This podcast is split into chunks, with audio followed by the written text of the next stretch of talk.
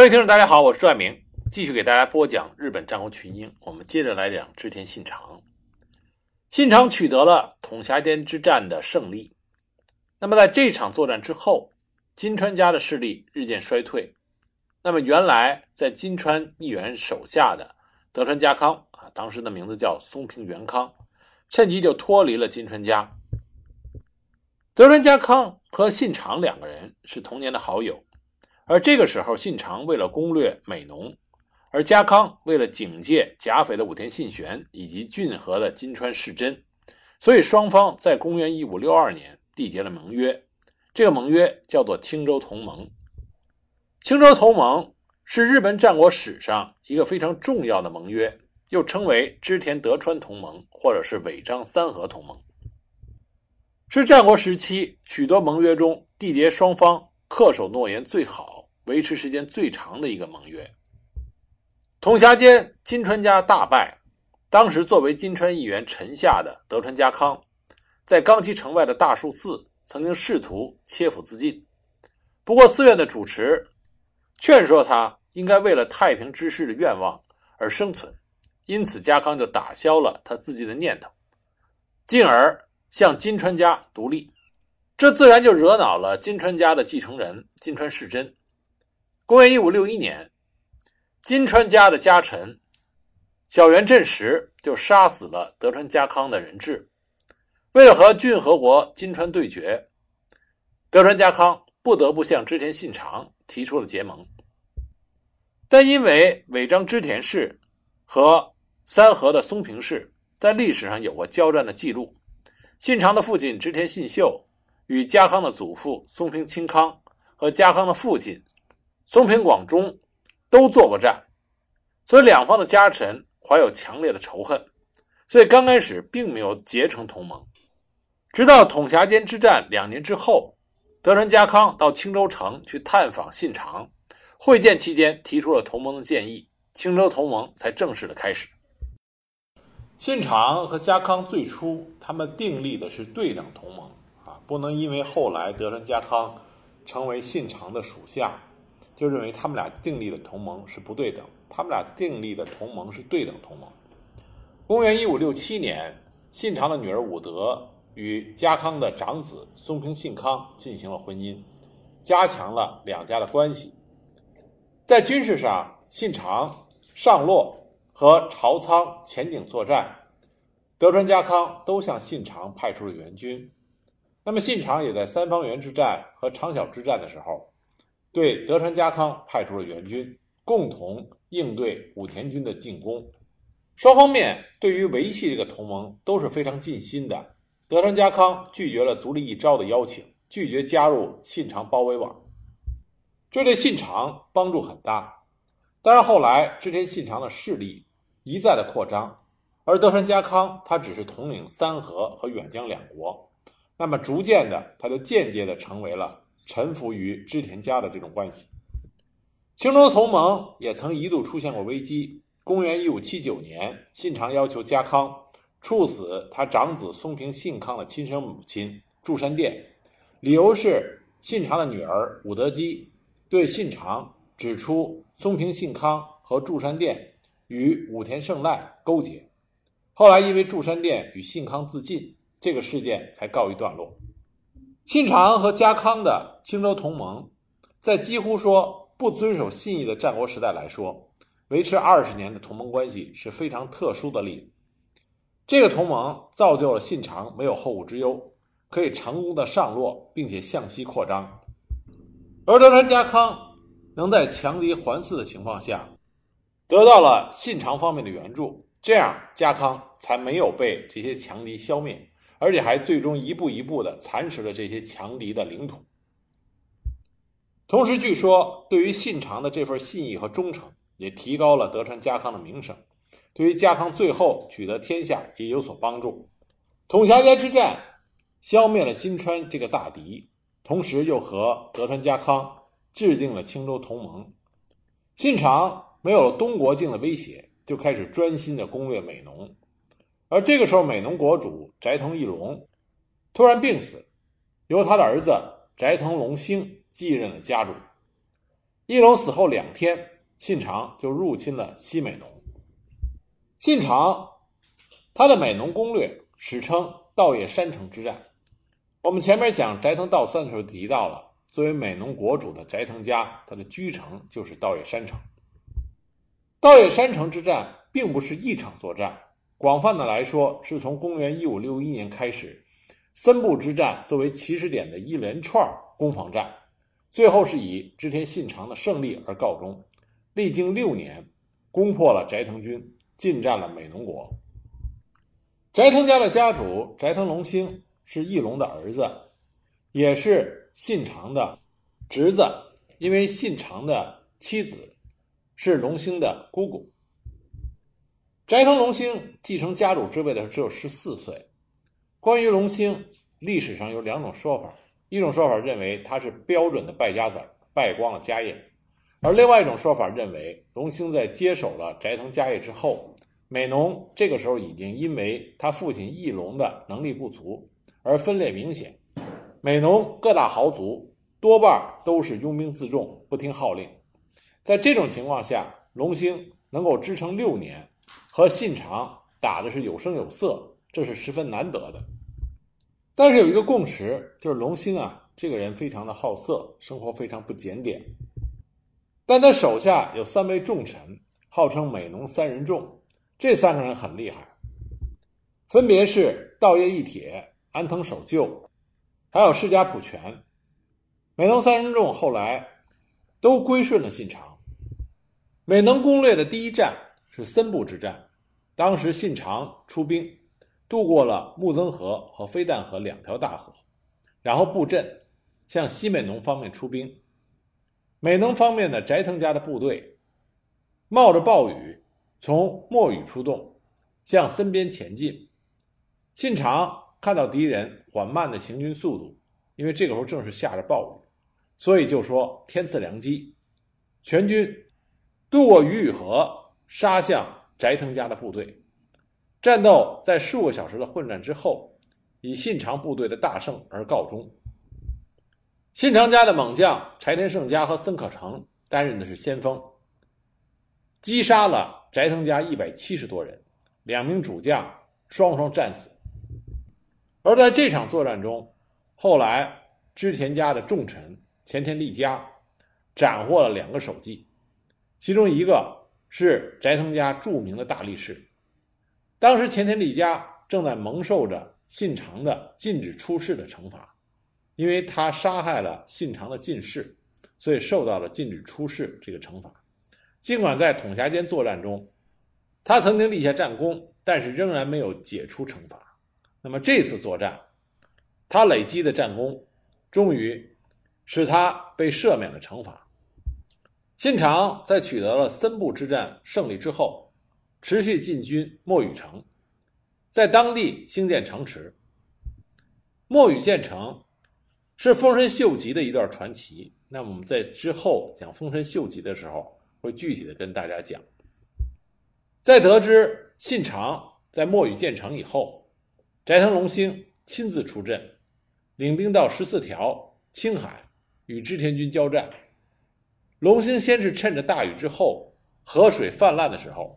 强行军过河，攻破了织田方的十九条城。织田方的城主织田广良被击杀。随后呢，龙兴觉得对织田军有偷袭的机会，所以他以手下的真木村牛介为先锋，夜袭织田军。刚开始，织田军受到攻击，一度败退，但是信长不愧是名将，收拢败军之后，迅速的展开了反击。手下猛将石田恒星和佐佐成正袭杀了斋藤家的重要家臣稻叶右右卫门，在会战中，织田军逐渐占了上风，斋藤隆兴被迫败回到稻叶山城，而信长也在巩固了夺下墨玉城的战果之后，收兵回到了尾张。两年之后，也就是公元一五六三年，信长为了攻略美浓。将根据地迁移到北尾张的小木山城，并在当年发兵五千攻击美浓。那么前来迎战的斋藤军里边有一位战国著名的军师，那这个时候当然是名声不显。这就是竹中半兵卫。据说竹中半兵卫使用计策，使用的计策是什么计策呢？就是中国兵书里所讲的十面埋伏，将织田军击败。但是根据史料，这场作战有可能并不存在。尽管史料说的不清不楚，但是事实是织田军没有再继续进攻，信长再次撤军返回了尾张。不过在这一时期，美浓的福东城主、居野城主、多益城主都在当年投降了织田家。从此可以看到，斋藤家对美浓的控制已经非常的薄弱了。信长虽然退兵了，但是这个时候斋藤家出现了内乱，因为安藤守旧，也就是斋藤家的重臣，我们之前提到的美浓三人众之一，他觉得形势。对斋藤家非常的不利，而这个时候，斋藤家的家主斋藤龙兴依然是夜夜笙歌。作为斋藤家重臣的安藤守旧就直言进谏，没想到龙兴不仅听不进守旧的正常建议，而且还将他囚禁在北方城。安藤守旧他的女婿就是竹中半兵卫，竹中半兵卫为了营救他的岳父，就到了道岳山城。请求龙兴，但他只得到了龙兴的羞辱。一段时间之后，安藤守旧就顺利的回到了岩村城。半兵卫见到自己的岳父，就提出了一个惊人的计划，就是夺取道野山城。半兵卫的这个想法，他并不是想夺取斋藤家的大业，而是想通过行动劝谏龙兴。半兵卫就让他在道叶山城中做人质的弟弟装作生病，然后派人以探亲的名义，分批假借送医、送药、送礼品，将武器和人马悄悄地送入道叶山城。到了半夜，突然之间，城中的警铃大作，半兵卫以十六个人营造出来大军来犯的假象，令城中大乱，斩杀了城将斋藤飞弹手。斋藤龙兴在惊慌失措中化妆成妇女逃出了城去，而半兵卫的岳父安藤守旧立即支援他，将军队派入城中，牢牢的固守。固若金汤的道叶山城就这样变换了主人。那么，对于美浓垂涎已久的信长得到消息，立刻派人前来，希望半兵卫能够加入织田家，并且对他做出许诺，让他拥有。半个美浓国，但是半兵卫拒绝了。后来，竹中半兵卫将道野山城交还给了斋藤龙兴，并且声明自己是为了觐见龙兴振作而进行了这次行动。交还道野山城之后，半兵卫就远远地隐居在了晋江的伊吹山，直到后来接受了丰臣秀吉的邀请，再重新出山。但这场斋藤家的内乱。使得斋藤龙兴在美浓的权威遭受了严重的动摇。公元一五六五年，信长发兵东美浓，袭击和小木山城仅有一河之隔的羽流磨城，还有原石城，在两城约十至十五町之外的伊木山上建成，压迫两城。那么在外力压迫下，再加上丰臣秀吉前去游说。那么，有着提早之虎永明的羽流磨城城主大泽次郎左卫门投降了织田家。原石城建在木曾河沿岸的高山上，地势易守难攻。当时织田信长的家臣丹羽长秀领命攻城，反过来利用城池的地利，切断了城内的用水，最终城主力尽开城。同时，经过丰臣秀吉的劝说。原石城北边三里的加治田城主也归降了织田信长。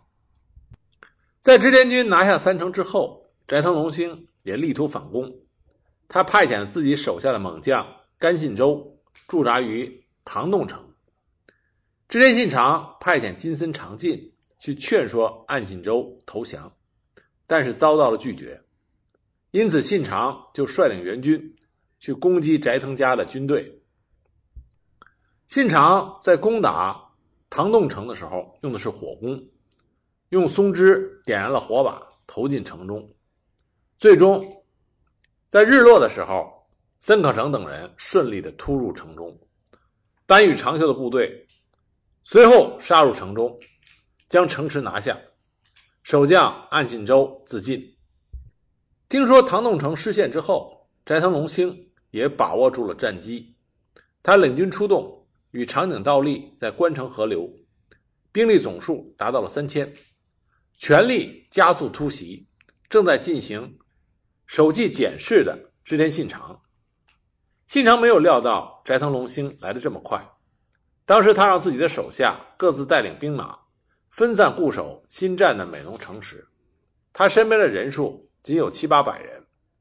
面对人数占优的斋藤军，信长选择了全力突围。斋藤的部队步步进逼，但这个时候，信长得到了投降织田家斋藤龙兴的叔父斋藤长隆的奋战，所以在守城战中击溃了斋藤军。紧接着，信长指挥织田军反守为攻，以斋藤长隆。和另外一员归顺的武将佐藤忠能两个人为先锋，攻占了关城。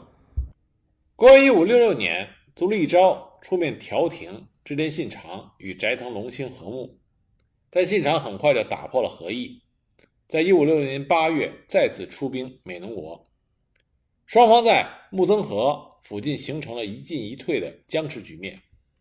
信长的部队驻扎在河野岛。因为大雨导致了河水暴涨，斋藤龙兴抓住了机会，他挖开了木曾河的堤坝，用河水水淹了河野岛。信长遭遇了大败，但是就在信长焦头烂额的时候，来了一彪人马，对斋藤军进行了突击。信长一看，领头的正是负责留守的前田利家，利家告诉他，有一个人告知他。说信长有可能在木曾河遭遇大水，而这个告诉他的人就是后来的丰臣秀吉。虽然在河野岛之战，信长遭到了失败，但是松仓城就在这个时候叛出了斋藤家，投向了织田信长。信长的美浓攻略之所以能够成功，根本原因还是斋藤家对于美浓的控制已经彻底的瓦解了。公元一五六七年，信长顺利的策反了斋藤家的重臣西美浓三人众，啊，道义一铁、世家普权和安藤守旧。甚至信长在还没有等到西美浓三人众将他们的人质送达到他的帐下，在这之前，信长就对外谎称要南下三河，然后突然一鼓作气发兵北上，进攻美浓。当时他直取稻叶山城，而斋藤龙兴这个时候完全没有防备，事出突然，根本就组织不起有力的抵抗。斋藤家部分的防卫措施都被信长派人拿火烧掉，而西美浓三人众与信长合作，将稻叶山城重重的围困。斋藤龙兴不敌开城。对于被俘虏的龙兴，信长。念在自己的岳父斋藤道三对自己有赏识之恩，所以呢，他只是调侃了龙兴一番。再加上他认为龙兴已经大势已去，无力回天，所以他将龙兴放逐了，并没有杀死斋藤龙兴。龙兴被放逐之后，虽然也是四处辗转流亡，积极的从事于打倒织田家的各种谋划。但是终其一生也没有能够再恢复斋藤家的领地。织田信长在攻下稻叶山城之后，其他美浓的大小豪族和家臣都相继的投效了织田家，使得信长很快就完全占领了美浓国。信长也将自己的居城移到了稻叶山城，并且将稻叶山城改名为岐府。那么这个岐呢？是根据古代中国周文王发家于岐山的典故，所以用了这个“岐”字。就这样，信长将美浓国纳入到自己的版图，他同时领有美浓和尾张两国，蛋糕超过了一百一十万担。这是公元一五六七年，信长掌控了美浓、尾张两国，也就是在同年十一月，信长开始使用他著名的“天下布武”的那个印章。而十一月九日，天皇下旨，称誉信长为古今无双的名将。这个时候的信长，终于成为了战国威震四方的巨头。但是信长并不满足，为了心中的雄才伟略，信长将在他天下布武的道路上继续高歌猛进。